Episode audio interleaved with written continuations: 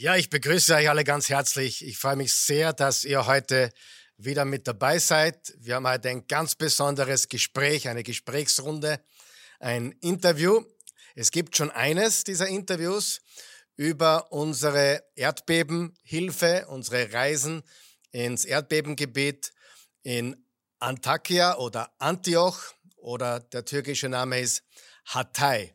Also bitte schau dir auch das erste Interview gerne an, das wir vor einigen Wochen, ich glaube Anfang des Sommers ausgestrahlt haben.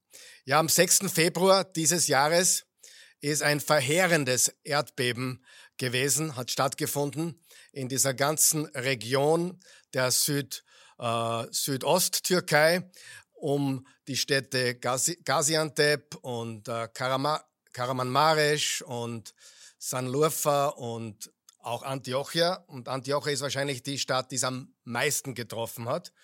Und diese Stadt ist auch biblisch sehr relevant. In Apostelgeschichte 11, Vers 26 steht, dass die Jesus-Nachfolger dort zuerst Christen genannt wurden.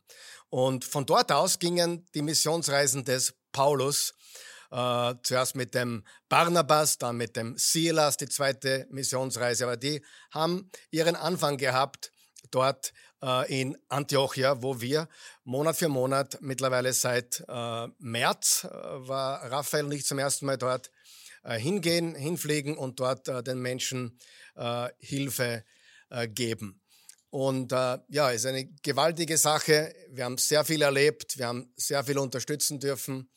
Wir haben äh, fast 40.000 Euro gesammelt hier von der Oase Church insgesamt und äh, wir haben auch, glaube ich, schon über ein Dutzend Menschen äh, hinschicken dürfen. Und es geht weiter. Wenn du auch einmal dabei sein willst, im September gibt es wieder die Möglichkeit, 18. bis 28. September, also dieses Monat noch, dann im Oktober, November. Und dann auch im äh, Dezember über das neue Jahr gibt es eine Gruppe, die äh, das Neujahr dort verbringen will mit den Menschen dort vor Ort. Ja, heute habe ich äh, das Vorrecht mit äh, Joanna, mit äh, Georg Engin und äh, noch einmal Georg äh, darüber zu reden, was sie dort erlebt haben, was ihre Sicht der Dinge ist, was sie bewegt hat, da überhaupt mitzufliegen, mitzugehen. Ich weiß, für einige war es so ein äh, eine Entscheidung ins Ungewisse. Man wusste nicht wirklich oder man konnte sich noch nicht viel vorstellen, was auf einem zukommt. Aber ich glaube, im Nachhinein äh, kann man nur sagen, da gibt es nur Gewinner. Die, die hinuntergehen und helfen, gewinnen. Die Menschen vor Ort äh, gewinnen. Und, und die Oase gewinnt auch, weil wir äh, Menschen haben, die, die zum Teil wirklich große Veränderungen in ihrem Leben erlebt haben durch diese, diese Reise. Joanna wäre schon beim letzten Interview dabei gewesen im Juni, aber da warst du leider verhindert. Äh, Georg war mit dem Eno, Enoch, ah, du warst auch verhindert das letzte Mal, genau. Enoch war und Karim, die waren im letzten Interview schon dabei, aber du warst verhindert. Und äh, Engin und Georg waren mit mir und Coco, zum zweiten Mal Coco. Coco war ja schon im, im äh, Juni dabei. Wir waren im August jetzt dort. Und jetzt ist gerade der Ludwig dort alleine. Ähm, ja, ich hoffe, er, er benimmt sich. Ja. Alles Liebe, Ludwig. Gut, Joanna, erzähl uns doch mal, warum, was hat dich bewegt, was hat dich motiviert, diese Reise anzutreten, äh, was hast du dort erlebt und äh, was hast du mitgenommen und, und erzähl uns, was, was das für dich und dein, dein Leben als Jesus-Nachfolgerin bewirkt hat. Also für die Reise, was mich bewegt hat, also in schwierigen äh, Zeiten in meinem Leben war Gott für mich da. Und er hat mich äh, immer Menschen geschickt, die mir äh, Liebe und Kraft gegeben haben. Und äh, hat mich auch zur Oase geleitet. Und wo ich einfach äh, zu Glauben gefunden habe, also zu richtigen Glauben gefunden habe und an die Stärke als Frau und Christin gewonnen habe. Mhm. Und äh, im Zuge der Bibelreise in die Türkei ähm, ich habe ganz neues Ich entdeckt, also eine neue Frau. Und äh, ganz andere Perspektive, was das Glaube betrifft. Ich weiß nicht, ich bin ganz neue Mensch zurückgekommen und im Zuge dieser Reise waren wir in Hatay Und dort habe ich das Gefühl gehabt, ich möchte wieder dorthin. Also wie man die Menschen gesehen hat, die Kinder, wie sie warmherzig waren, die mit uns geteilt haben Süßigkeiten, obwohl sie selber nicht viel hatten. Und das war dieses äh, Gefühl, also da, da, da, da ist Liebe zu Hause, obwohl alles zerstört würde. Und ich wollte einfach dorthin äh, fahren. Und dann weiter in Hatay. Ähm, der bewegendste Moment für mich war, ich glaube, äh, dass die Menschen, obwohl sie alles verloren haben, äh, die haben diese Lebensfreude bewahrt äh, in sich drinnen. Und äh, zum Beispiel viele Töchter von den Vätern, die in Küche arbeiten, sagen, äh, ja, die Papis sind äh, glücklich, ihnen geht's gut mit euch, sie lachen, aber zu Hause weinen sie oft, sie haben sehr viele Sorgen, äh, sie gehen nach hin und her, sie wissen nicht, was soll sie machen, wie sollen sie Geld für Neuaufbau finden, aber sie gehen raus und sie helf selber helfen anderen Menschen, sie kochen für andere Menschen und sie zeigen äh, Kraft und Zusammenhalt und das ist, ich glaube, etwas, was uns hier fällt. Äh, wenn uns wirklich gut geht, äh, Menschen sind äh, neidisch und ähm, haben viele Vorurteile. Und dort, obwohl alles in Schutt und Asche äh, zusammengebrochen hat, hat man gemerkt einfach, dass in Menschen steckt wirklich was Gutes und die enorme Kraft, die Gott uns gibt, halt wieder was Neues aufbauen. Und da gibt's auch einen Song von Zach Williams, ähm, der sagt, a Heart of God, also in Gottes Herzen gibt's nur Liebe. Und ähm, in seinen offenen Armen äh, ist kein Platz für Scham oder für was Schlechtes. Und äh, aus der äh, Asche entsteht äh, eine Schönheit. Und das, glaube ich, ist passiert auch jetzt in Hatay. Die haben alles verloren, aber da man merkt, man kann Besitzer, weiß nicht, Reichtümer besitzen, wie viel man möchte, aber eines Tages kann alles vorbei sein und alles, was bleibt, das ist eben dieser Zusammenhalt, die Liebe und Glaube, an Glaube an Gott und an, an das Leben, ich glaube, danach. Und dass der Gott gibt uns Kraft, das Schlechteste zu überwinden, weil da hilft kein Geld, wenn man Menschen verloren hat, Kinder verloren hat, wenn man diese Nacht erlebt hat, äh, die Mädchen, äh, die Töchter von der Küche haben es erzählt, in dieser Nacht, äh, sie müssten rausrennen ohne Schuhe, die hatten nichts, äh, es war kalt. Äh, von Stunde zu Stunde würden immer mehr weinende Menschen auf die Straße, immer mehr Leichen. Und die haben nicht gewusst, was sollten sie machen. Also erwachsene Menschen, die waren äh, stark und, und äh, die haben sie durch Leben geführt, waren sie am Boden äh, zerstört und die haben nicht gewusst, was sollen sie weitermachen. Tagelang haben sie nichts zum Trinken gehabt, nicht genug Decken, keine Klamotten. Aber in dieser Zeit, sie, sie sind zusammengewachsen. Und wenn wir dort kommen, wir, wir sind dort gekommen, man hat das gemerkt, wie sie zusammenhalten und wie sie zu uns sind, mit dieser Dankbarkeit, Freude und Liebe uns äh, begegnen das war, ich glaube, das, was, was ich dort wieder gelernt habe, dass es zählt nicht das, was wir besitzen, nur das, mit wem wir unser Leben äh, äh, schreiten und ob wir Gott in unseren Herzen tragen, weil das kann alles vorbei sein. Morgen kann nichts da sein, aber wenn wir die Liebe von Gott in uns tragen, kann uns eigentlich nichts passieren, weil wir können alles überwinden. Und noch ein super Moment war äh, in einer Familie, wir waren öfters äh, zum Abendessen eingeladen, obwohl wir eigentlich selber nichts hatten. Die haben es irgendwo für uns super Essen gekocht, manchmal auch Wein oder irgendwelche Säfte organisiert. Und ein Herr, also der war sicher über 70 Jahre alt, wir haben so viel gesprochen über Erdbeben, äh, was ist passiert dort, äh, diese Leid und, und was, wie, wie sie Menschen verloren haben. Und er hat gesagt, er bewundert uns Christen, wie wir einfach so hinfahren und helfen, ohne irgendwas dafür zu erwarten. Und da hat er einen Satz gesagt, er möchte diesen Jesus kennenlernen. Das war etwas, wo ich mir gedacht, wow, also ein, und er hat selbst gesagt, er ist ein Moslem und es gibt so viele Muslime in Türkei und fast niemand ist gekommen, ihnen zu helfen, ohne sich irgendwas zu erwarten. Und einfach die Jesus-Nachfolger sind einfach die einzigen, die einfach so kommen, ohne sich irgendwas dafür zu erwarten. Und das war, ich glaube, das Schönste auch dort. Von der ganzen Welt kommen sie, die ja, Jesus-Nachfolger, ja, und ja. helfen dort. Ja. Na, in, Öst in, Österreich haben wir ja wirklich alles. Und äh, man sieht hier wirklich, dass die Menschen nicht wirklich dankbar sind, auch nicht wissen, was sie haben. Und diese Menschen, die sind wirklich so dankbar und, und, und äh, gutherzig. Und äh, an der Ecke äh, gibt es, wo ich immer hingehe zum Essen, zum, wie heißt Hikmet? Warst du damit mit mir? Wir waren gemeinsam dort, Hikmet. der hat äh, sechs oder sieben Wohnungen äh, gehabt, die er vermietet hat, die hat alle verloren. Und äh, der hat mir auch immer wieder erzählt. Und er ist, er ist natürlich noch Moslem, aber er sagt mir immer, äh, er, er, glaubt an meinen Jesus auch. Mhm. Jesus sagt er.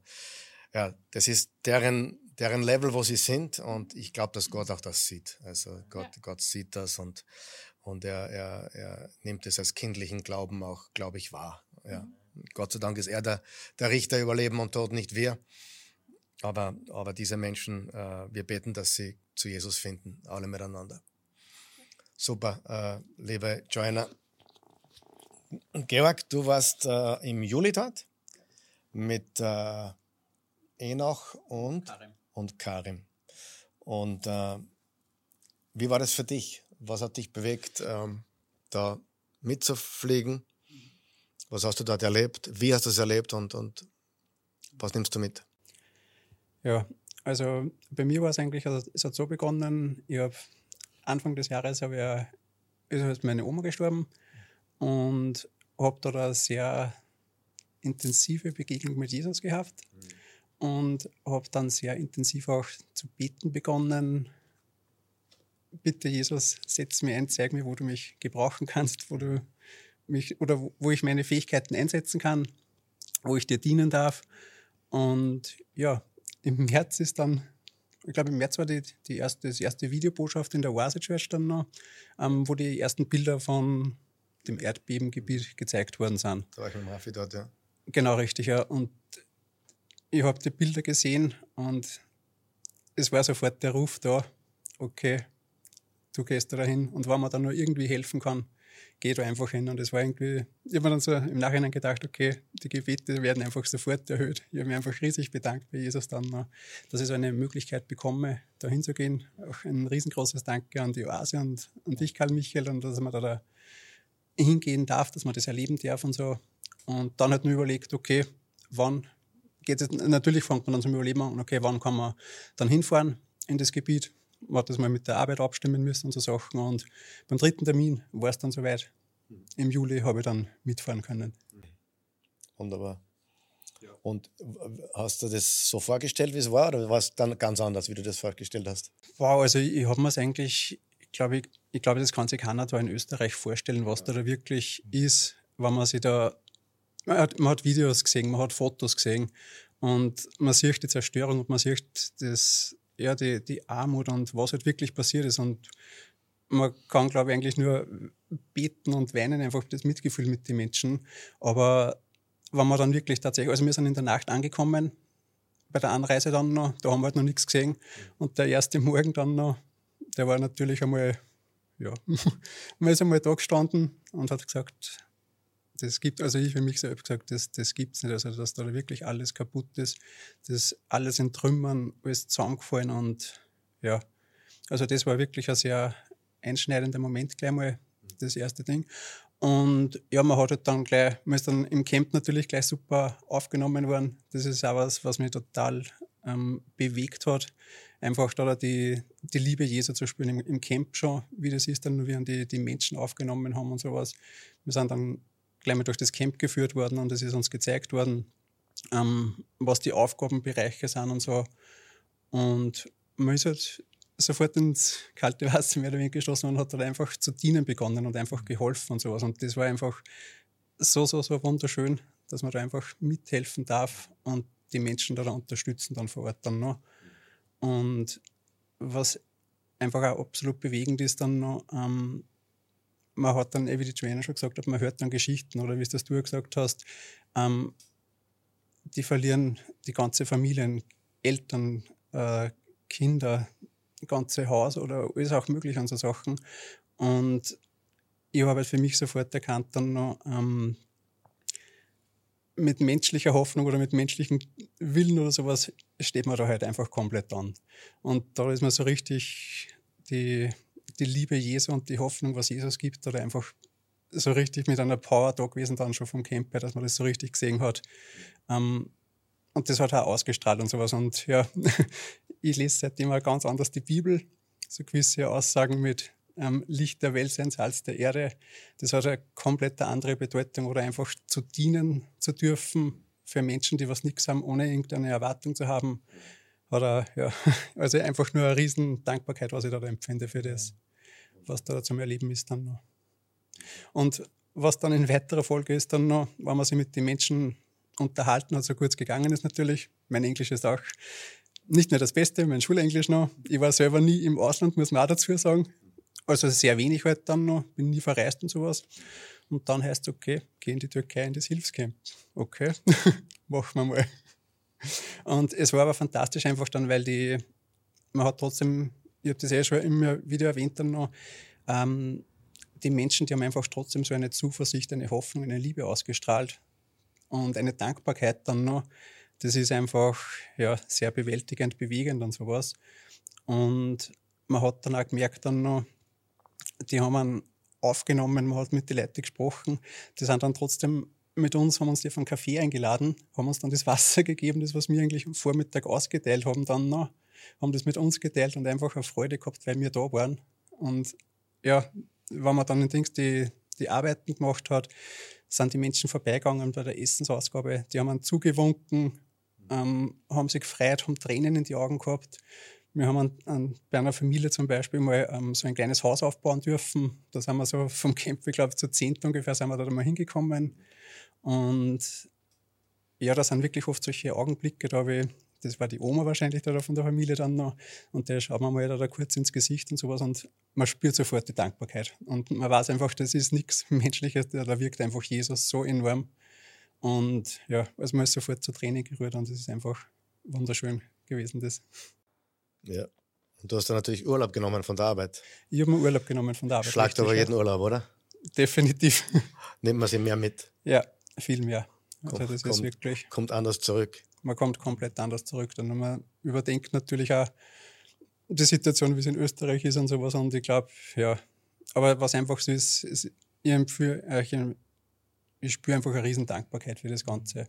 Das miterleben zu wissen, um, im Leib Christi zu helfen, was auch was es auch bedeutet, Leib Christi aufzubauen. Mhm. Das hat man da so richtig gesehen, weil eben, wie du auch gesagt hast, von weltweit da ähm, Menschen kommen in das Camp und man hat die Menschen noch nie gesehen, aber man weiß, das ist ein Leib. Und ich komme wieder auf mein Gebet zurück, wo man dann gesagt hat, sag mal bitte, kann ich deine Arme sein, kann ich deine Beine sein oder irgend sowas. Und die Menschen alle haben gesehen, also bei mir waren Amerikaner da, ähm, ein Team aus Hongkong war da und man hat sich angeschaut und man weiß, was man tut. Ohne viele Worte und so Sachen und das hat einfach funktioniert und das ist ein, ein riesengroßer Teil, den was ich natürlich mitnehmen kann dann noch. Ja. Oh ich durfte auch äh, Freunde fürs Leben gewinnen. Du auch? Ja. Die Joanna, jeder von uns, glaube ich. Aber ich, ich kann, ja, glaube ich, an drei, vier Leute mehr, äh, die, mit denen ich ganz enge Beziehung habe dort, die ich sofort aufsuche, wenn ich dort bin. Äh, Hikmet zum Beispiel. Dann die Fatima und ihr, ihr Sohn, der, wie heißt er? Äh, Can. Der Can. Er nennt sich manchmal John sogar. Ja, Can, genau. Und äh, viele andere. Es ist wirklich gewaltig, ja. ja. ja. und man ist dann unter anderem auch, so ein Erlebnis hat er durch den Markt gegangen, also man hat gesehen, es ist wieder aufgebaut worden, das Ganze. Also es ist, sind die großen Trümmer sind teilweise schon beseitigt worden und sowas und man, man sieht da wieder, dass da wieder Leben beginnt und so Sachen. Also das, das war wirklich total spannend zu sehen. Die Märkte sind gestanden und, und da wieder das Gleiche. Also wir sind da vom Camp da die Mitglieder einfach durchgegangen und man hat bei den Menschen wieder die Freude gespürt und sowas. Wir haben sie gesehen, die haben uns gesehen man, ist, man hat sie umarmt gelernt, so Sachen. Die haben gesagt, wo kommt sie her? Und also irgendwie so, so unglaubwürdig, so, ähm, ihr kommt daher und helft uns und so Sachen dann. Ne? Und ja, das ist einfach fantastisch. Na, das, äh, es ist gewaltig, was jetzt schon tut, weil wie wir, wie wir dort waren im, im März, da war das eine Geisterstadt. Da war kein einziges Lokal offen. Also nichts. Kein Markt, kein nix. Und wie schnell die das wieder, mhm. wieder aufbauen. Die wollen, die wollen das sehr, wieder. Sehr beeindruckend, ja. ja. Na, die sind auch leidgeprüfter, glaube ich. Die können damit besser umgehen. Die, die kennen. Die kennen Katastrophen, oder? Engin, wie siehst du das? Also die Türkei, äh, die Politik in der Türkei ändert sich von Tag zu Tag so extrem und die sind einfach krisenfester im Gegensatz zu uns zum reichen äh, Mitteleuropa was, also es gibt Putschversuche, es gab Putsche, es gibt non, immer wieder finanzielle Krisen, Naturkatastrophen, weil das war jetzt natürlich in einem extrem großen Ausmaß, aber auch vor ein paar Jahren gab es in Izmir eins und so weiter. Also es, die Türkei ist einfach ein sehr heißes Land, was allerlei Sachen angeht, sagen wir es mal so. Die Leute können gut damit umgehen. Genau, sind Oder ein bisschen Krisen, sie sind gewöhnter ja. Krisen als jetzt äh, ja. wir in Österreich, sage ich jetzt mal, verglichenerweise. Das kannst du da gar nicht vorstellen hier. Genau. Ja, bleib gleich beim Wort eingehen. Okay. eingehen. Du warst jetzt im August. Genau. Genau. Und äh, du bist schon bei zwei unserer Bibelreisen ja. dabei gewesen, so wie die Joanna auf einer. Genau, da warst du, Joanna, da warst du das erste Mal. Da warst du, genau, Genau, das war die, die Bibelreise, wo wir die biblischen Orte in, in, ja. in der ganzen Türkei anschauen, von Ephesus bis, bis eben Antiochia. Und äh, ich war ja schon viermal vor dem Erdbeben dort. Das ist die schönste Stadt Türkei, habe ich immer gesagt. Wirklich die schönste Stadt der Türkei. Wunderschöne Stadt war das. Beste Künefe, äh, auch ein fantastischer äh, Hummus, äh, ein super Hotel gewesen dort auch, wo wir äh, geschlafen haben, wirklich. Ja, das ist wirklich tragisch. Du bist gebürtiger Türke, aber in ja. Wien. Ich bin Wiener Türke. Wiener Türke. Genau. Du bist in Wien geboren, aber du bist Türke. Genau. Du bist türkisch sprachig genau. aufgewachsen zu Hause. Ja. Du warst auf den Bibelreisen mit und hast ja. uns auch viel beim Übersetzen geholfen. Ja. Weil Englisch versteht man leider nicht so weit verbreitet in der Türkei. Leider, ja. Aber du hast uns da sehr geholfen bei den Bibelreisen schon und äh, jetzt finde ich das total toll, dass du dich da, jetzt fliegst du wieder runter, jetzt kommenden Donnerstag, gell? Ja, Halleluja. Ja. Du bleibst diesmal länger, drei Wochen oder so? Ich bleibe zwei Wochen, zwei Wochen in der Türkei und ein paar Tage bleibe ich in Istanbul. Mhm. Ich habe im Camp letztens ein Mädel kennengelernt. Also, genau. Wirklich? Ja, genau. Zum Heiraten oder so? Schauen wir mal. Das ist ernst. also schauen wir mal, so ja, Gott cool. will. Ich bete dafür. Da, da, ich bin voll dafür. Halleluja. Ja. Ich bete dafür, wenn es Gottes Wille ist. Im Camp? Es, ja, ja. Und ist ein gutes Mädel um sieben. Hm? War mir gar nicht aufgefallen. Ja, es hat dann langsam begonnen und jetzt schreiben wir uns. Was ich war weg und du fangst mit sowas an. Ohne Aufsicht. da, ja, ja, ja. So, so, ist das. Ah, ist das die Brasilianerin? Genau, das ist ja. die Brasilianerin. Die in ich Istanbul wohnt. Genau, genau. Ah, die. Wie, wie heißt sie? Äh, Marielli. Ja, genau. Ganz eine Liebe. Genau, ja. Um 7 Uhr in der Früh putzt sie die Gemeinschaftsklos, während sie brasilianische Musik hört. Super. Was für eine Freude man mhm. daran hat, mhm. quasi zu dienen. Mhm. Klos zu putzen ist. Ja. Ich habe zu Hause letztens mal bei mir mein eigenes Klo geputzt und das war schon grindig, um ehrlich zu sein. Klo putzen ist nicht das genau. Beste. Nein. Und Gemeinschaftsklo. Ja, und, aber dass man das so mit einer Freude machen kann um 7 Uhr in der Früh, ist ein Wahnsinnszeichen fürs Leben, mhm. finde ich. Also, ja, Super. Nein, es das hätte auch ranzen und was weiß ich was können, aber hätte die Arbeit trotzdem erledigen können. Mhm. Aber dass sie es mit so einer Freude gedacht, macht. Die muss ich heiraten, ja. Ja, weil, war, war einer der. super, super. Nein, du musst aufpassen. Du musst sie, musst sie noch testen, ob sie dein, ja, dein genau. so Gott will. Wir lernen uns kennen, hoffentlich. Also. Bist mit ihnen in Kontakt? Hm? Du bist mit ja, ihnen? So. Ja, täglich. Sie um, weiß Bescheid. Sie weiß Bescheid. ja, ist immer eine gute Frage. Ist immer eine gute Frage. Ja, ist eine sehr wichtige Frage. Weiß sie Bescheid. Ja, ja super. Na cool. Das gefällt ja, mir. Gott sei Dank. Also, und dich zieht die, du bist da muslimisch aufgewachsen auch und, genau, und, und genau. dann hier in der Oase zum Glauben gekommen. Halleluja. Ich kann mich noch genau erinnern, Halleluja. vor drei Jahren circa.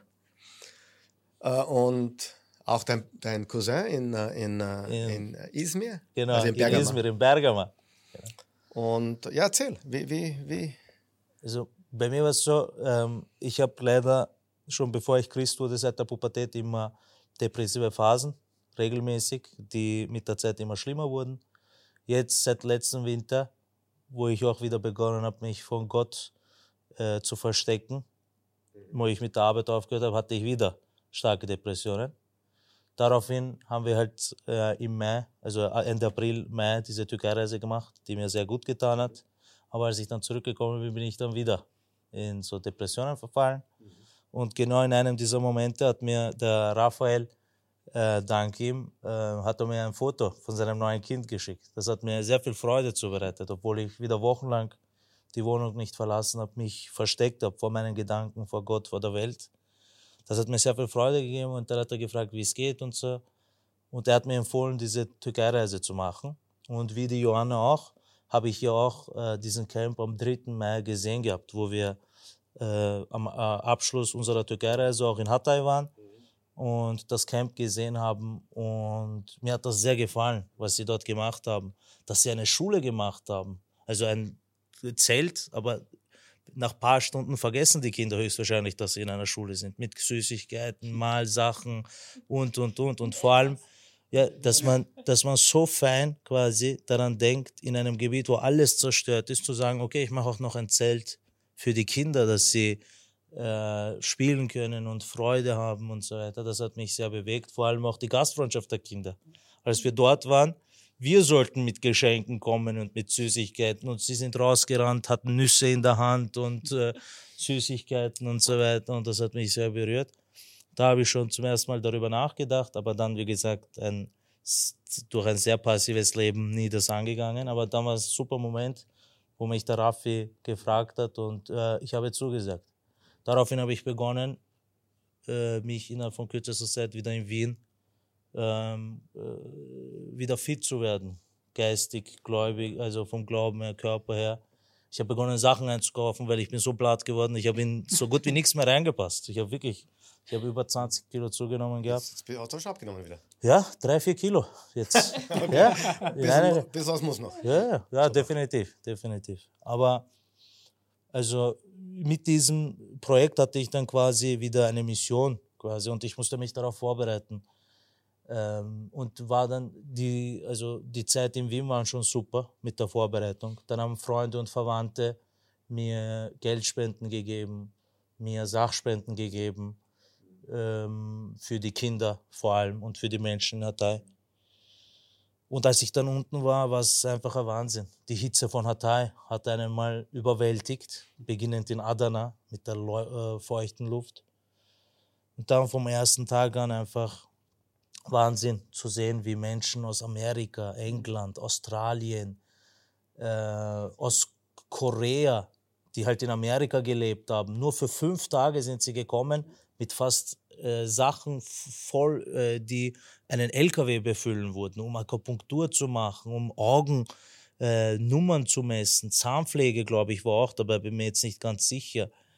Ähm, von wo noch? Also aus der Schweiz kam ein junger Mann mit ja. 19. Mit 19 wollte ich auf Matura-Reise fahren und mich. Da wollte ich, da wollte genau, ich fragen, ist das, der, was ist aus ihm geworden? Ist der Mati äh, war ein bisschen kürzer, aber er hat ursprünglich drei Wochen geplant, ist dann circa zweieinhalb Wochen geblieben.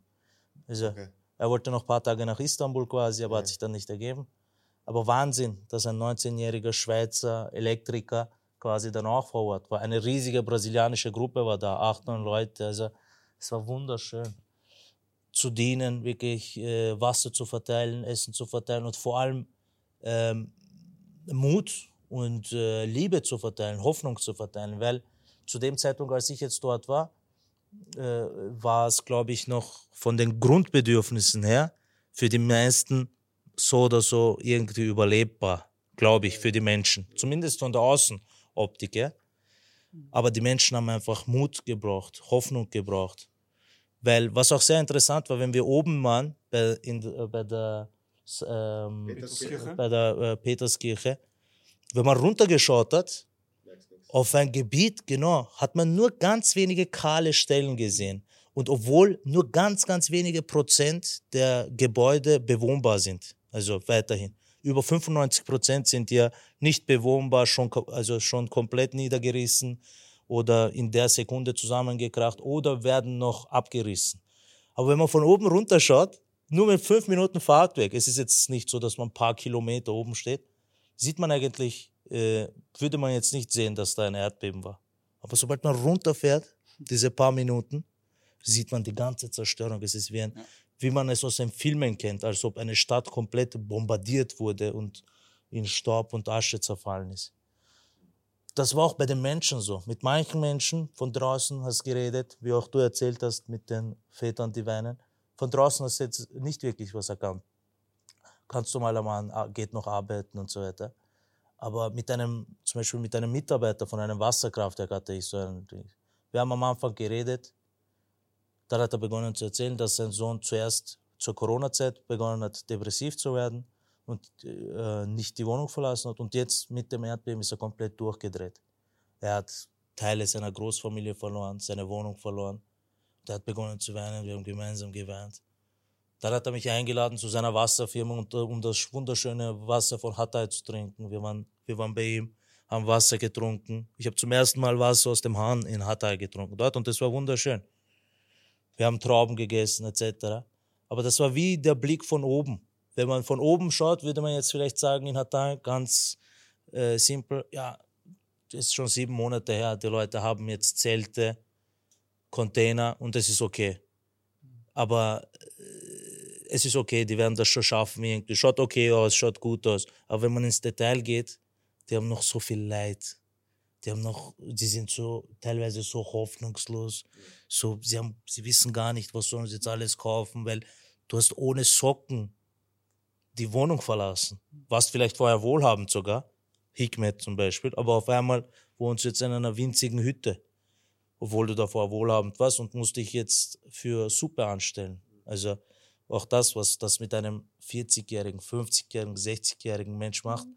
der vielleicht nie bedürftig war ein Leben lang und jetzt stellt er sich für eine Suppe an. Und da freuen sich die Menschen vor allem, dass wir da mit einem Lächeln Hallo sagen, Günaydın sagen, auf Türkisch ihnen antworten. Und sie sehen immer neue Leute aus Texas und was weiß ich was, Schwangere. Dann sehen sie Menschen mit Kindern. Wir hatten ein paar im Camp, die sind mit ihren Kindern da gewesen und die Kinder haben mitgearbeitet. Also, und die Menschen freuen sich einfach. Also, sie sehen wirklich, wir sind dann Licht in der Dunkelheit von Hatay. Halleluja. Halleluja. Ja, das ist gewaltig. Amen. Und du, am, am Donnerstag geht es für dich wieder los? Ja. Und Zuerst zwei Tage Istanbul? Ja. Und dann nach Hatay? Genau. Also ein paar Tage Istanbul und ab Montag oder so bin ich dann in Hatay. Am Montag. Dann sehen wir uns am Montag. Halleluja. Ja. Super. Ja. Und mit Na, fünf weiteren Personen, was Wahnsinn ist. Also, ja. Oder? Äh, die, es sind drei weitere. Super. Eine, zwei sind dann ausgefallen. Ist okay. Eine aus gesundheitlichen Gründen. Mhm. Und das andere weiß ich gar nicht. Aber wir sind Super. mit dir und mir sind wir fünf. Halleluja. Halleluja. Super. Ja, cool. Würdest du es jedem empfehlen? Ich würde es jedem empfehlen. Vor allem auch, wir leben wirklich, wie du das auch manchmal sagst, wir leben in so einem Schlaraffenland. Wenn ich jetzt auch depressive Phasen habe, dann denke ich eigentlich, mir ist das nicht bewusst, aber ich bin eigentlich extrem egoistisch. Und ich denke nur über meine Probleme. Es ist halt schwer, dann da rauszukommen. Es ist mir nicht bewusst quasi, dass ich in diesem, wenn man jemand, weil Egoismus ist ja Selbstliebe. Aber in diesem Moment liebe ich mich nicht selbst, sonst würde ich ja was tun.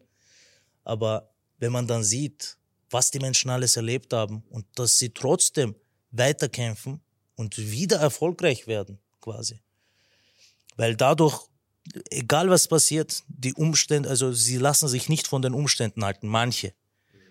Und die, die sich nicht halten lassen, trotz so einer Zerstörung, bauen wieder ein Leben auf, bauen wieder Beziehungen auf, haben wieder Freude, kriegen wieder eine Arbeit, kriegen Freunde, Beziehungen, Hoffnung, also alles Mögliche. Und das war halt einfach für mich sehr, sehr gut zu sehen. Und es war auch sehr gut für mich zu sehen, äh, ähm, liebe deinen Nächsten wie dich selbst. Dass man, während man auch sehr viel macht, dient, immer wieder zu akzeptieren, dass man nicht alles machen kann, erstens. Und zweitens auch, dass man immer auf sich selbst auch achten muss, quasi. Ähm, aber das, also das Liebe deinen Nächsten auch muss man achten, an erster Stelle steht. Also es sollte ein Gleichgewicht sein, aber meiner Meinung nach ist das, ist das Erste das Wichtigere. Sonst würde Gott das auch anders formulieren, also durch den Heiligen Geist inspiriert. Liebe deinen Nächsten wie dich selbst. Also sei nicht komplett selbstlos, aber ist auch nicht komplett äh, egoistisch. Aber schau immer ein bisschen mehr auf die anderen. Und das hat man wunderschön in Hatay gesehen. Das hat man wirklich wunderschön gesehen. Und ein Wahnsinnscamp. Es war wirklich der beste Urlaub von mir aus auch. Wir haben gedient, aber wir sind auch gereist. Wir haben einen Wasserfall gesehen, auch wenn es für eine halbe Stunde war, durch deine Energie quasi. Ja, ja, ja. Weil wir mussten um 4 Uhr beim Essenservice sein. Du hast gesagt, geht sich aus. Wir hatten quasi in der Sekunde kurz eine Pause. Wir waren kurz hingefahren, halbe Stunde Kaffee getrunken, wieder zurück. War trotzdem wunderschön. Super, und ein Jesusband habe ich dort. Hast? Amen. Ja. Ich habe es hergeschenkt. An Isa, an Jesus quasi, an einen Bruder von einem Wirklich? Küchenmitarbeiter. Er hat gesagt, schöne, schönes Armband, du warst eh dabei. Ich habe gesagt, bitte, gehört jetzt dir. In, in Hatay? In Hatay, ja, ja. Das ist der Bruder von äh, einer Küchenmitarbeiterin, von der Fatma gewesen. Fatima. Ah, Fatma. Fatima, genau. Oder Elif. Ich verwechsel manchmal die Namen. Auf, de, das Praktische am Türkischen ist, du kannst immer Abi Abla sagen. So wie Bruder, Schwester. Und dann, das ist dann einfacher, die Namen nicht zu merken quasi. Und das gibt's halt sehr viele Leute und manchmal tue ich mir das dann so als kleine Ding so. Gewaltig. Super, danke Engen. Georg, du, wie, was hat dich motiviert oder was hat, war der Ausschlag, dass du mitgekommen bist? Du bist ja sehr beschäftigt, du bist ja Tennislehrer und das war sicher ein, auch ein Opfer, das, der, diesen Urlaub rauszu, rauszuschneiden aus deinem Kalender, oder? Ja, das ist interessant, weil ich eben auch gefragt wurde, eben, was ich im Urlaub mache. Und dann habe ich eben davon erzählt. Und da kam eben so diese Antwort, ja, also wenn man das als Urlaub bezeichnen kann, ja. Aber klar, also es ist jetzt kein Urlaub im klassischen Sinne, das ist schon richtig. Aber ähm, es ist nicht so, dass, äh, also man fährt jetzt nicht dorthin, um sich zu erholen. Also äh, Töpfe äh, schrubben bei 35 Grad, ich glaube, da gibt es entspanntere. Aber man kommt stärker zurück. Und darum geht's. Man kommt stärker zurück. Ja. Also ich war danach äh, nicht nur körperlich, aber vor allem eben ähm, geistlich natürlich äh, dann auf einem ganz anderen Niveau als vorher. Und ich habe erst vor zwei Jahren zu Jesus gefunden, habe ich dann noch äh, äh, taufen lassen oder die Taufe erneuern lassen, wie manche auch sagen. Ja, aber ich glaube eher an die Erwachsenentaufe. Aber das ist ein anderes Thema. Und ja, und ich denke schon, dass es, äh, wie Jesus gesagt hat, ja, du sollst nicht nur den Herrn lieben, sondern auch den Nächsten wie dich selbst. Und ich denke, dass es auch ähm, ein Grund sein sollte, eben auch anderen Leuten zu dienen. Ja, also nicht nur der eigene Beruf, also ich versuche auch durch meinen Beruf anderen Leuten zu dienen, aber auch außerhalb dieses Berufs anderen Leuten zu dienen. Und eben, der Georg hat schon angesprochen, als ich auch die Bilder hier gesehen habe in der Oase, dann war auch für mich klar, okay, das wäre so eine Möglichkeit, anderen Leuten auch in einem fremden Land äh, zu dienen, was ich bis dato in dem Sinn noch nie gemacht habe. Klar, äh, wenn du nicht an, an Jesus glaubst oder versuchst nachzufolgen, warum solltest du das tun? Ja. Und insofern war das, äh, war das dann klar für mich. Ja. Und ich möchte noch gerne zwei Erlebnisse teilen. Ich meine, das äh, Wichtigste wurde eh schon angesprochen. Aber zum einen die Stimmung im Camp hat mich sehr beeindruckt, die Leute miteinander umgegangen sind. Aber auch, dass wir uns jeden Abend immer zusammen versammelt haben, gemeinsam gesungen haben, gebetet haben und uns auch ausgetauscht haben, was wir erlebt haben und wie wir das empfunden haben. Und ja, die, die Gespräche, aber auch die sagen, Selbstoffenbarungen, die, wir, die ich da gehört habe, die sind mir auch sehr, sehr nahe gegangen. Ja. Teilweise auch in einer Sprache, die ich nicht verstanden habe, vor allem von den Brasilianern. Also äh, da gab es einen, einen älteren Herrn, der hat das dann auf Portugiesisch alles gesagt, den, den Schmerz, den er hat, vor allem was seine Tochter angeht. Mhm. Samira. Ja, Samira. Und das war wirklich sehr, sehr berührend und ergreifend. Ja, aber nicht nur ihn. Ja. Das ähm, war auch bei dir der Fall und aber auch bei anderen. Und das war, das war schon was Besonderes, wenn man jeden Abend zusammenfindet und auch einfach diese Ehrlichkeit sich selbst gegenüber. Ja, das gilt auch für ein, äh, für ein Enes. Ja, also einer der äh, so ein Jugendleiter, äh, der auch Geschichten geteilt hat, wo er zum Beispiel jetzt nicht perfekt gehandelt hat, ähm, aber auch diese Einsicht hat, warum er das nicht gemacht hat und äh, wie es vielleicht besser gehen könnte. Ja. Also auch diese Direktheit und Ehrlichkeit mit sich selbst gegenüber, das fand ich einfach sehr inspirierend. Und ich glaube, die Welt wäre ein anderer Ort, wenn wir alle sagen, so, so auftreten würden. Ja. Auf jeden Fall. Und das zweite Erlebnis war, ähm, müssen wir wahrscheinlich Engin äh, verdanken. Äh, da waren wir gemeinsam Abendessen in der Stadt. Ja, also es wurde vorher schon erwähnt.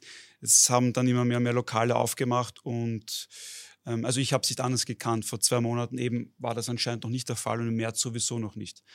Aber eben als wir im August da waren, da war das schon äh, wieder so.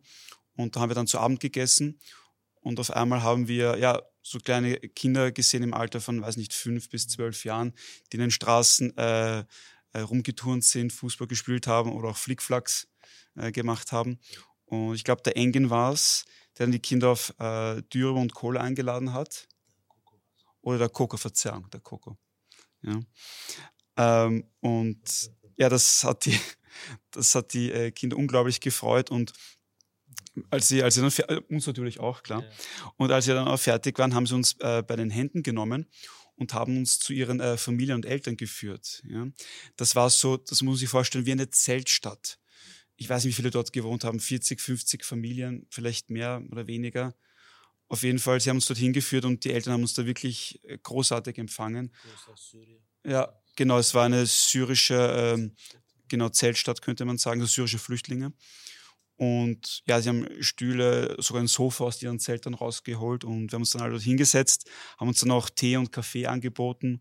Und ja, Engin hat natürlich äh, so wie immer großartig übersetzt. Ja. Wobei ich nicht weiß, wie viel er jetzt wirklich wortgetreu war, weil er doch die Tendenz hat, eher Sachen auszuschmücken, ja. Bestes Beispiel ist Kenderun. Der Karl Michael, er wollte er fragen, ob er dann in die Parkgarage reinfahren kann oder nicht. Und er diskutiert gerade wieder fast fünf Minuten mit ihm und Karl Michael sagt so, ja oder nein, ja. Äh, genau, aber das nur, das nur am Rande. Und, und na, das war wirklich ein so, so schönes Erlebnis. Ähm, ja, wie hier Menschen zusammenfinden und auch diese Unbeschwertheit der Kinder. Wir haben auch drüber geredet. Also ich weiß gar nicht, ob sie diese Situation genauso bewerten wie die Erwachsenen. Klar, Erwachsene denken auch sehr an die Zukunft, okay, wie, wie soll es jetzt weitergehen mit uns? Aber die Kinder selbst sind untereinander, spielen miteinander, haben nämlich an sehr viele äh, Freiheiten. Schule gab es ja auch nicht, muss man auch sagen, die letzten Monate in dieser Gegend. Wobei sie jetzt wieder anfangen im September, wenn das ja. stimmt. Und deswegen glaube ich, ist, beurteilen die Kinder die Situation ganz, ganz anders als die Erwachsenen. Ähm, ja, aber die Kinder haben eigentlich sehr glücklich auf mich äh, gewirkt. Ja. Vor allem in dieser syrischen Zeltstadt. Also ich habe selten so glückliche Kinder gesehen. Die haben Flickflacks auf der Straße gemacht. Wo, waren, war das da bei der Peterskirche oben? Nein. Nein, das war unten, ein bisschen weiter weg von den äh, Gani-Döner und so weiter, von den zwei berühmten Döner-Geschäften, äh, sage ich jetzt mal. Bisschen weiter weg, genau. Bisschen, wir sind fast halbe Stunde vom Camp oder so gegangen, vielleicht sogar ein bisschen länger noch. Oh, zu Fuß. Ja, das waren dann 20, 25 Kinder, aber die hatten eine Freude. Wahnsinn, wirklich. Selten sowas gesehen. Weil sie einfach so viele waren und weil sie zusammen waren. Und wie du auch gesagt hast, ob sie das jetzt, wie sehr sie das erlebt haben, wie sehr sie das mitnehmen, aber das war ein Wahnsinn. Also wir alle, wir waren zu acht und wir wurden von Liebe überschüttet. Die haben uns umarmt und eingeschlagen. Und das Essen war jetzt nur ein kleines Detail. Die waren einfach so von Anfang an so. Die haben uns schon von Anfang an Flickflacks gemacht und Hallo gesagt und Verstecken gespielt und so weiter. Wahnsinn, was wir eine Freude so hatten. Und dann habe ich an die, ganz kurz noch, dann habe ich an die Kinder von uns gedacht, an die Einzelkinder, äh, die, mein Neffe zum Beispiel, er hat alles. Ist der Einzel, ist das, äh, ist, äh, der erste Enkelsohn für beide Familien. Und der wird quasi fast schon vergöttert. Aber sobald fünf Sekunden, wenn er jetzt nicht entertained wird, sagt er gleich, mir ist langweilig. Weil es ist ihm halt langweilig. Kinder brauchen Kinder. Und das hat man bei denen gesehen. Die hatten, glaube ich, kaum jetzt große Spielzeuge, aber die haben einfach mit sich selbst gespielt. 20, 25 Kinder, was für eine Freude. Ja. Haben die Türkisch gesprochen oder Syrisch? Oder Arabisch? Gemischt, hm. gemischt. Hm. Also nicht alle waren jetzt äh, gemischt. Also manche konnten ein bisschen Türkisch, manche konnten gut Türkisch, je nachdem halt, wie alt sie waren. Weil wenn sie, sie lernen, glaube ich, äh, eher großteils jetzt in der Schule Türkisch. Ein Mann hatte zum Beispiel elf Kinder. ja, elf Kinder hatte er alleine. Wahnsinn. Okay. Georg, was möchtest du uns noch mitteilen? Ich würde auch jedem, äh, jedem empfehlen, dort mal hinzufahren und einfach, einfach zu sehen, was das auch mit einem macht. Weil, es wurde auch schon äh, angesprochen, die Situation hier in Österreich, das kann man nicht wirklich vergleichen. Das heißt aber nicht, dass natürlich auch wir Probleme haben und die sollte man auch ernst nehmen. Ja. Also das, das ist schon noch wichtig zu betonen. Aber ich denke, dort wird das nochmal ganz anders vor Augen geführt. Mhm. Und ähm, ja, es bekräftigt dich auf jeden Fall auch in deinem Glauben, weil es ist, es ist zu wenig, jeden Sonntag in die Kirche zu gehen. Gibt auch einige, die es auch nicht machen. Ähm, aber es ist halt, ja, es, eigentlich äh, geht es darum, das jeden Tag zu tun. Mhm. Ja? Natürlich jetzt nicht jeden Tag in die Türkei zu fliegen, ist schon klar. Aber einfach, wie du dein Leben gestaltest, was du für eine Beziehung zu Gott hast und was du für eine Beziehung zu deinen Mitmenschen hast. Äh, darum geht's. Das heißt, du kannst auch das, das Reich Gottes in deinem kleinen Umfeld, auch in deinem Arbeitsleben und auch einfach auf der Straße bauen. Ja, und das, das gilt für, für jeden Platz auf der Welt. Und das ist wichtig, das zu erkennen und auch danach zu leben. Und ja, deswegen, und diese Reise gibt einem die Möglichkeit, das auch wirklich zu beherzigen. Amen. Ja, jeder Mensch sollte was finden, wo er, wo er sein Leben investiert in andere Menschen. Darf ich noch was sagen? Natürlich. Also ich habe noch eine Erinnerung. Also an Hatayan das äh, erzählt, wo wir Essen ausgeteilt haben mit Coco. Also äh, wir waren dort erst ein paar Tage und äh, meistens sind drei Männer zusammengekommen. Und wir, wir haben uns öfters zu den Menschen hingesetzt nach Essenausgabe und da haben es angefangen, die Männer zu erzählen mit bisschen glasrigen Augen, wie sie denn Familienmitglieder verloren haben, äh, haben es versucht mit Facebook-Fotos die Kinder oder die Frauen zu zeigen, da haben sie immer gelächelt und immer wieder diese äh, traurigere Erinnerungen. Und wir haben ein bisschen geweint wie Frauen, aber so leicht. Und dann plötzlich stand Coco auf, hat sich hingekniet von jedem von diesen Männern und die Tränen sind geflossen, als würde der Damm, äh, Damm so zusammenbrechen, weiß nicht, wie man das sagt. Und ab diesem Tag, also sind die Männer ganz anders in dieses Zelt reingekommen, wie, wie sie uns angeschaut haben oder wie sie, ich weiß nicht, diese Umarmung, was Coco gemacht hat, äh, ich habe das Gefühl, als hätte ihnen so viel Kraft gegeben. Und dann denke ich mir immer wieder, das ist nur eine Umarmung, was wir auch hier machen könnten mit Menschen, die traurig sind oder verzweifelt weil das hat wirklich so viel verändert, auch in uns eigentlich. Also selbst zu sehen, wie jemand einfach so hingeht und jemanden so umarmt, das, das werde ich nie vergessen. Diesen Koko mit diesen drei starken Männern, die plötzlich so geweint haben und dann die nächsten Tage so viel Kraft gezeigt haben durch diese Umarmung. Und einer hat fünf Kinder verloren, oder? Ja, ja. Kinder, äh, Frau, also ich glaube alle, einer ist unter äh, Schutt ein äh, paar Stunden oder ein paar Tage gelegen. Ja. Also wirklich schlechte Erinnerungen. Mhm. Aber der ja. Coco hat das wunderbar gemacht. Mhm. Super. Ja, wir haben noch circa zehn Minuten. Vielleicht kann jeder noch. Fangst du an, äh, Joanna? Äh, was wäre deine Botschaft, wenn du noch eine finale Botschaft geben könntest? Kannst du vielleicht in die Kamera schauen und den Zuschauern sagen, was du noch am Herzen hast? Also meine finale Botschaft wäre einfach, äh, eigenes Herz zu öffnen, nicht zu urteilen, sagen, dass die Menschen haben genug oder Türkei ist reiches Land, äh, haben genug, äh, genug eigene Ressourcen, weil die Menschen, die dort sind, haben von den Ressourcen eigentlich nicht viel und die sind äh, eigentlich von anderen Menschen also abhängig, äh, also abhängig. Also sie sind auf die Hilfe angewiesen von uns allen, nicht nur von türkischen Bevölkerung, von allen Menschen, die, die selber eigentlich was von Leben bekommen. Ja, also Herz öffnen. Okay, super. Also, Herz öffnen. Georg, was ist deine finale Botschaft an die Menschen? Ja, ich kann mich da nur anschließen mit dem Thema Herz öffnen, dass man da wirklich einfach ja, sich wirklich mal nachdenken sollte, was man bei uns haben, was da in der Türkei haben, als man mitlebt hat.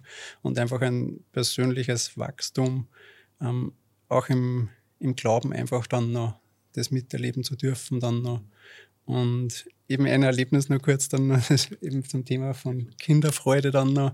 Ähm, es ist einfach wunderschön zu, zu sehen dann noch, ähm, wie da einfach eine Gemeinde aufgebaut wird. Mhm. In dem Camp, wenn man das sieht, es ist einmal ein, Nachbarschafts-, äh, ein Nachbarschaftsfest veranstaltet worden mhm. und das war einfach unbeschreiblich. Dann war so viel Freude geteilt worden, so viel Freude, so viel Liebe. Da sind praktisch alle eingeladen worden. Da war das Thema Essen, war dann ist dann Spiele gemacht worden und, und, und. Und da hat man einfach so wirklich die Freude und die Liebe und die ganze Kraft gespürt von der riesengroßen Familie Gottes. Und das ist einfach das zu erleben, ist einfach ja ein riesengroßes Geschenk. Ja. Amen. Ähm, also obwohl jetzt mittlerweile sieben, acht Monate vergangen sind, ist noch immer ein immenser Bedarf an vor allem Hoffnung, Mut, an Geld, an Häusern. Wir haben so viele Zeltstädte gesehen. Wir waren mit Karl Michael eine Familie besuchen mit drei oder vier kleinen Kindern, die unten an einem Hang von einem Zelt wohnt. Wenn es regnet, haben sie gleich das Wasser drinnen. Ähm, sehr viele wohnen in Container und jetzt kommt langsam der Winter. Jetzt ist noch in Hatay heiß, aber im Winter ist auch richtig kalt und es ist ein sehr, sehr starker Wind, der so gut wie nie aufhört. Er ist entweder stark oder sehr stark. Also äh, das Mildeste ist, dass er mittelstark ist, was dann bei der Kälte auch. Der bläst immer. Der bläst immer. Also der, ich habe nie erlebt, dass er aufgehört hat. Vor allem auch natürlich aufgrund der Egal, wenigen Gebäude. Heiß oder kalt egal ob heiß ist oder kalt. Hatay ist auch von Natur her, haben sie gesagt, immer windig, aber jetzt ist es noch windiger, weil einfach weniger Gebäude stehen. Eh klar, ja. Ja, immer ein Staub, also überall einen Finger äh, dick äh, Staub überall. Mhm. Was ich sagen möchte ist, also traut euch, traut euch. Es wird auch vor allem mal euch sehr gut tun. An erster Stelle. Es wird den Menschen sehr gut tun.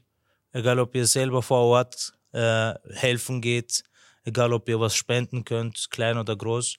Das Ziel des Campes unten in Hatay ist jetzt wirklich eine, äh, also eine Gemeinde haben sie schon, aber sie wollen ein, ein Gebäude bauen, sie wollen Land kaufen, eine äh, Gemeinde, also eine Kirche vor Ort bauen.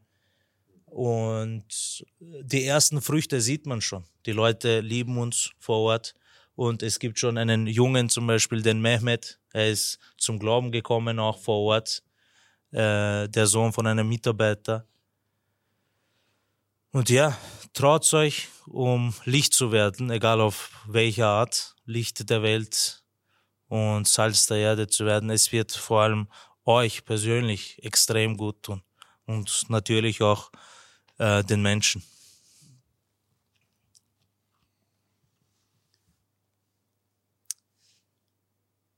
Es wurde das Wort dienen öfters erwähnt und damit möchte ich auch äh, abschließen. Ähm, wie es auch in der Bibel steht, und das richtet sich nicht nur an gläubige Menschen, sondern auch an nichtgläubige Menschen. Du kannst nur einem Herrn dienen. Und die Frage, die sich jeder stellen sollte, wem diene ich? Gott oder jemand anderen? Und selbst wenn man nicht an Gott glaubt, denke ich, äh, dass man anerkennen muss, dass dein eigenes Handeln auch Konsequenzen hat. Und die Frage ist, welche Konsequenzen hat dein Glaube und hat dein Handeln? Und ich denke, diese Frage muss sich jeder stellen und sollte sich auch bewusst sein, was es bedeutet, wenn ich Gott diene oder wenn ich Gott nicht diene.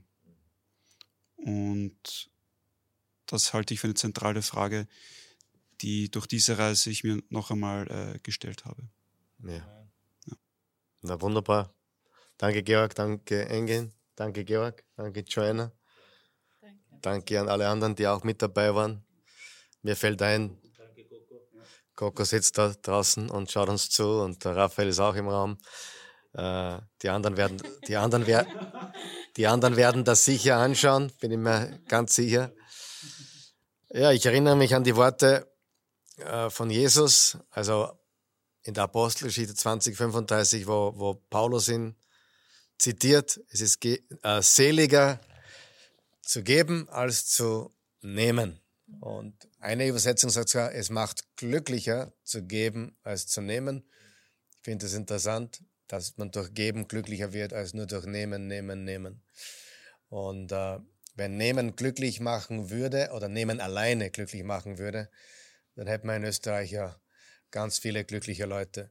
Und dem ist halt nicht so, weil, ja, weil Grant oder, oder, oder nicht zufrieden sein oder keine Ahnung, immer was auszusetzen, ist halt nicht wirklich äh, ein Zeichen von Glücklichsein. Und, äh, und äh, ja, man kann nur wirklich empfehlen, dass, ich weiß nicht, jeder kann nach Antioch, aber jeder kann dienen, egal wo du bist. Finde was zum Dienen, finde was, wo du dich einbringen kannst, sei es bei den Kindern oder Jugendlichen, bei älteren Menschen, kranken Menschen.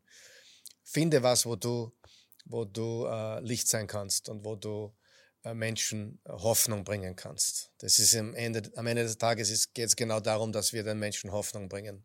Und zwar keine falsche Hoffnung, wird schon wieder, sondern echte Hoffnung.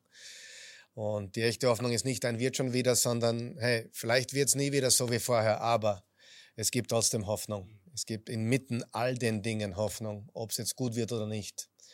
Und das ist unsere Botschaft. Unsere Botschaft ist eine Hoffnung, die nicht abhängig ist von Umständen, sondern unsere Hoffnung hat einen Namen, sie heißt Jesus. Was mich so fasziniert an diesen Türkei-Reisen ist, ohne eigentlich zu predigen, ohne eigentlich äh, das Evangelium zu sprechen, kommen Menschen zum Glauben ja, und, und sagen, hey, das, das Kreuz, eure, eure Botschaft, euer, euer Sein überzeugt uns von diesem Glauben. Und das zu sehen ist gewaltig.